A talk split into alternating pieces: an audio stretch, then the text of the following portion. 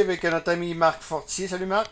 Salut Danny. Marc, on va parler vraiment de. Je voudrais te féliciter dans un premier temps. Je sais que tu n'étais pas à la marche. Moi, euh, tu étais dans l'impossibilité d'être là. Moi, j'y étais. J'ai fait 3 heures et demie de route et je peux te dire une affaire. Tu as donné un appui euh, inconditionnel à Isaac Pépin. Puis je, voudrais te féliciter. Écoute, les gens, il faudrait dire une chose. C'est pas nécessairement contre la CAQ. Moi, je suis là, mais ceux-là qui ont appuyé Isaac, c'était pas nécessairement contre la CAQ non plus. C'était beaucoup plus pour le sport, le retour du sport. Et qui peut être contre ça? Qui peut être contre ça? Non, tu as absolument raison, Danny. C'est pour une cause qui était noble. Écoute, euh, la santé euh, mentale et physique passe d'abord et avant tout par le sport. Alors, euh, moi, je ne suis pas le plus grand gars qui va aller dans des manifestations, Danny, mais moi, je serai toujours pour une manifestation qui sera pacifique, euh, pour essayer de faire changer certaines choses. On ne sommes pas obligés d'être tous d'accord sur les mêmes choses, mais tant aussi longtemps qu'on fait une démarche qui est, euh, qui est positive et qui est euh, pacifique, je pense que je, serai toujours pour ça. Et puis, je, crois que cette cause-là en valait la peine. Et j'ai été content de voir la réaction des gens et euh, on espère que ça va euh, avoir des répercussions positives sur euh, le retour du sport au Québec. Mais Marc, moi, là, je veux dire en affaire, j'ai fait trois heures et demie de route, pas parce que je croyais à la manifestation, je croyais pas au résultat, mais, je, mais parce que par principe, par conviction, parce que j'ai un podcast de sport depuis 12 ans, et deuxièmement, ben parce que euh, le jeune, euh, c'est un jeune de 16 ans qui organisait ça aussi. Là. Puis, moi, puis il n'y avait aucune méchanceté en arrière de ça. Il fallait moralement le, supporter. Moi, je pense qu'il fallait moralement supporter le jeune de 16 ans. qui, qui, connaissait rien en politique, qui connaît rien à ça. Donc, euh, c'est pour ça que j'ai décidé de, de, le. Et je suis bien content de l'avoir fait. Marc, on va parler maintenant du Canadien. je vais parler de, du congédiement de Stéphane Waite qui est arrivé la semaine passée. As-tu été surpris dans, dans ton cas? Marc? Oui. Euh, on va parler du congédiement de Stéphane. Euh, est-ce que tu as été surpris dans son cas? Dans ton cas, toi? Ben, surpris. On n'est plus surpris, Danny, quand, on, euh, quand on est dans le sport, tu sais, hein, ça, fait, ça fait mille fois, je te le dis. Là. Mm. mais dans ces postes-là, c'est des postes où tu es, appelé à être congédié éventuellement. Et puis, tu sais, dans le cas de Stéphane, ça faisait huit ans qu'il était à Carey Price. Puis à un moment donné, euh, on ne congédie pas, on congédie pas quelqu'un, euh, Danny, à cause de, son, de son incompétence, mais on congédie souvent un entraîneur euh, parce que soit que le message passe plus, mm. ou soit parce qu'on a besoin d'un nouveau message dans le vestiaire. Alors, dans le cas de, de, de, de Stéphane White et Carey Price, ça fait huit ans, je pense que Carey a le même discours, a, les mêmes mots, le même message. Euh, Marc Bergevin, euh, sa tête est sur la bûche. On sait que si le Canadien ne connaît pas une bonne fin de saison, euh, il est le prochain sur la liste. Alors, Marc est allé selon sa conviction. Et puis, moi, ce que je retiens le plus d'Annie, là, c'est que chapeau les huit années que Stéphane a travaillé avec. oui, moi, moi, je retiens bien plus la façon qu'il se comporte depuis son congédiement. Stéphane agit avec Klaus, c'est un gentleman. Mm. Euh, il explique très bien les situations, il donne leur juste, il accepte la situation et puis euh, ça, tu peux voir que euh, c'est un homme de classe. Et puis, c'est jamais le fun de se faire congédier, Danny, mais regarde, dans, le monde du sport, c'est souvent un gras comme ça. Moi, c'est. écoute, j'ai parlé avec François Allaire la semaine passée. Je l'ai vu en entrevue. François, qui, est revenu dans le hockey comme consultant avec les Panthers de Floride. Puis il me disait, j'ai eu, j'ai, sur cette histoire-là, il dit, moi j'en ai eu deux des grands, des grands, Patrick Arroy et Jean-Sébastien Giguère. Puis il dit, moi j'ai pas senti, j'ai pas senti que, que, les gardiens de but avaient besoin de, nouveaux, de nouveaux messages. Mais ça, ça dépend toujours des cas. C'est du cas par cas, là. Ben, absolument. C'est du cas par cas. Mais tu sais, euh, au bout de la ligne, là, les résultats ont toujours été là avec Patrick. Patrick n'a pas, connu euh, de, de, moments si sombres que ça dans sa carrière, à part peut-être euh, avant qu'il parte du Canadien pour, euh, pour Denver, pour Colorado. Mais à part de ça, c'est deux gardiens qui ont connu une, belle grande carrière.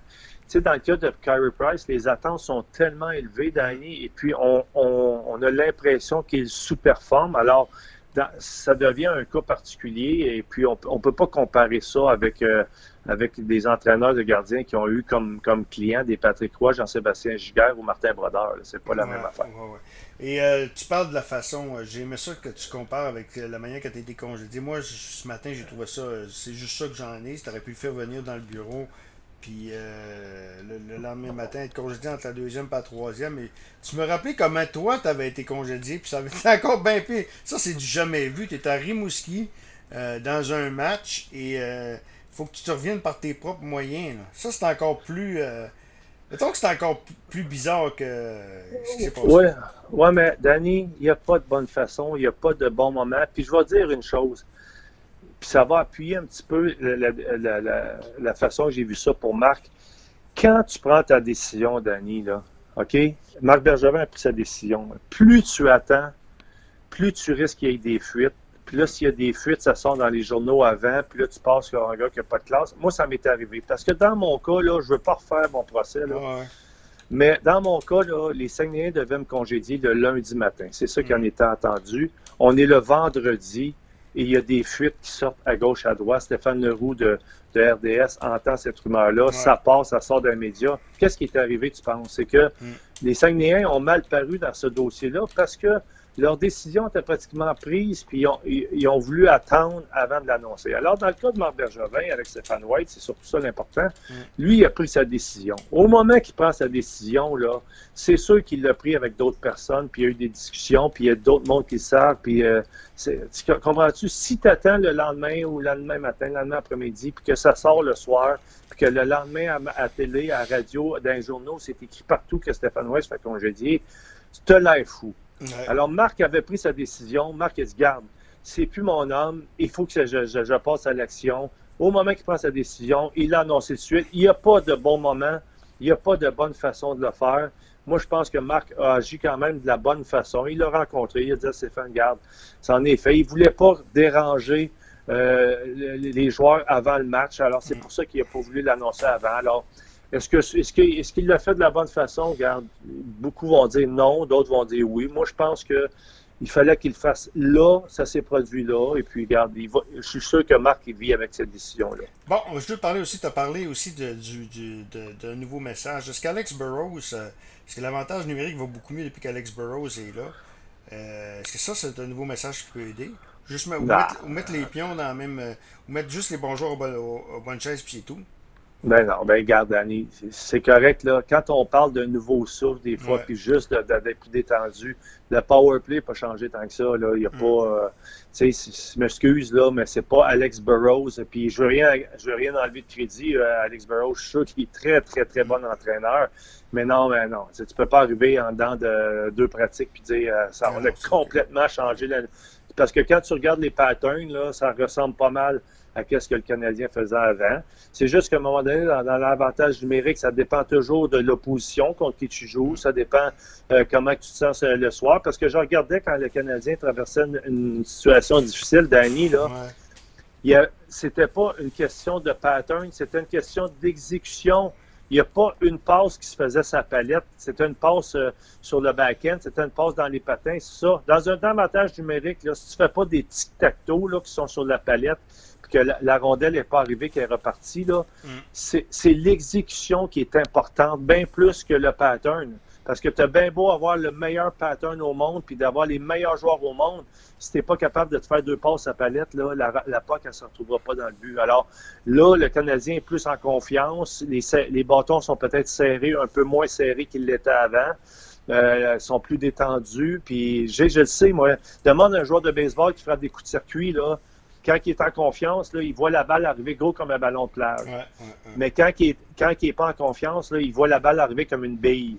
Alors, c'est ça, là, tout se passe dans la tête. Alors, présentement, le Canadien, avec le nouveau souffle qui, qui est arrivé là, avec Dominique Duchamp qui amène une énergie différente, avec un Alex Burrows qui arrive là, le Canadien semble avoir, les joueurs semblent avoir moins de pression parce que là, il y avait beaucoup de pression sur Claude Julien, sur, euh, sur l'équipe, sur le rendement et tout. Alors, on les voit plus détendus et ça donne de meilleurs résultats.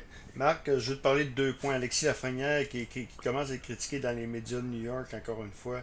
Euh, comment, tu, Écoute, Euh, il débloque pourtant. Puis le gars, euh, je pense qu'elle fait, le fait de pas avoir joué pendant pratiquement un an, ça a joué contre lui. Et voilà. Et voilà, la réponse, tu, tu, viens de la donner. Hey, c'est un jeune de, de, 18 ans là, qui arrive, 18-19 mm. ans, qui arrive dans la Ligue nationale avec la pression qui va avec. À New York, un premier choix overall dans le Big Apple, mais le gars, il n'a pas été, il, s'est pas présenté au camp d'entraînement des, des, des, de l'Océanique de Rimouski, et puis il s'est pas présenté avec l'équipe Canada Junior. Mm. Alors, c'est sûr et certain que tu arrives après ça, tu sautes sa glace, bang, contre des joueurs euh, de la Ligue nationale euh, expérimentés puis qui sont, qui sont top shape. Euh, wow, là, avant de trouver ta vitesse de croisière, là, il s'est replacé, il s'est replacé, mais les attentes n'ont pas diminué. Là, Tu disais ce matin que c'était où tu as vu ça, qu'il commence à critiquer? J'ai vu ça, j'ai lu ça dans, sur les médias sociaux, là, que la, critique. Ouais, ouais. Il, là, il commence à douter si il va être le joueur euh, qui devrait être et tout ça. Hey, attendez un peu. Ben, il y a Joe Thornton, que je me rappelle toujours de Joe Thornton. Matt Sundin n'a pas connu une, grosse première année. Euh, Keith Hughes, euh, Jack Hughes, pas Keith Hughes, Jack Hughes n'a pas connu une grosse année non plus la première année. Calmons-nous les ah. oreilles là, avant de. Exact. Avant d'arriver. Hey Marc, moi, il y a un point que je voulais te parler. le repêchage, on a annoncé ce matin qu'il serait tenu quand même au mois de juillet. Comment tu fais pour faire un repêchage quand que la moitié des équipes n'ont pas été repêchées, euh, ont quasiment pas joué? Dans l'Ouest, ça recommence à la peine. Jean du Québec, ça a été. Euh, il y a même des recruteurs qui n'avaient même pas accès euh, les, aux, aux arénas. Comment tu fais pour faire un repêchage comme ça? Ben, Danny, ça ne change rien. C'est une boule de cristal quand même, le repêchage. Ouais, mais t'as quand même. Problème. Ouais, mais t'as quand même. C'est sûr que les, dépisteurs connaissent les joueurs quand même, mais c'est quand même un an d'évolution de plus. Là. Ils connaissent oui, mais 10 ça, La, marge, la, marge d'erreur va être plus grande, Danny. Qu'est-ce que tu veux qu'on fasse? Et à un moment donné, euh, il, faut que, il faut que tu procèdes au repêchage. C'est juste que là, le repêchage va être un peu plus pipé que les autres années ben parce que là, on n'a pas vu l'évolution du petit gars dans la dernière année pratiquement. Mais Danny, le, le problème, moi, je fais, je fais longtemps que, que j'en parle. Le problème, là, c'est oui, c'est trop jeune, Danny. C'est une boule de cristal. Même si les petits gars auraient joué toute l'année, c'est une boule de cristal. Moi, Danny, là, quand je suis parti là, de, de, de, de, de du Midget 3, de Magog à Chicoutimi, là, je suis arrivé à Chicoutimi à 17 ans, là. Je peux te dire une affaire, c'est pas évident. Première fois que tu pars de chez vous, tu t'éloignes, tu arrives avec des hommes, euh, crime, euh, parce que Aujourd'hui, moi, à mon âge, euh, avoir trois ans de différence avec quelqu'un, ça paraît plus, mais quand tu es junior, là, tu as, 16 ans, 17 ans, puis tu joues contre des 19, 20 ans, là, la marge est très haute, la différence. Alors, le repêchage, il devrait attendre. donner au moins la chance aux petits gars de jouer au moins deux années junior majeur minimum avant de faire le repêchage. Puis ensuite de ça, il va peut-être avoir moins d'erreurs. On va pouvoir voir ceux qui progressent, ceux qui vont plafonner, et puis, dans, dans ce cas-là, ben, ça va donner des meilleurs repêchages. Mais moi, cette année, qu'est-ce que tu veux qu'on fasse? Il y a une pandémie, puis euh, et ça, ça, ils vont continuer. C'est juste que la boule de cristal, elle va être plus grosse que les autres années. OK. Marc, dernier point que je veux t'emmener, euh, la Coupe Memorial hier. Euh, est-ce que toi, tu es d'accord avec moi quand le March Madness, tu sais comment ça marche un petit peu? Oui, oui. Ce serait le temps, là? Tout, le monde, euh, tout le monde participe, tu t'élimines? les 60 équipes, tu mets dans un. De, euh, t'es mets au mois de juin, tu fais un, un, gros tournoi comme aux États-Unis, comme au basketball. Tu prends les, toutes les équipes de la Ligue canadienne, un match suicide, c'est tout. Ouais, ça ce, serait, euh, ce serait extraordinaire. Tu sais, ils savent pas quoi faire avec, le, avec la Coupe Memorial, là? Formule du March Madness. Ben, moi, je trouve pas ça bête, surtout que là, c'est l'occasion, vu qu'on est dans des bulles, situation qui... dans les bulles aussi. Oui.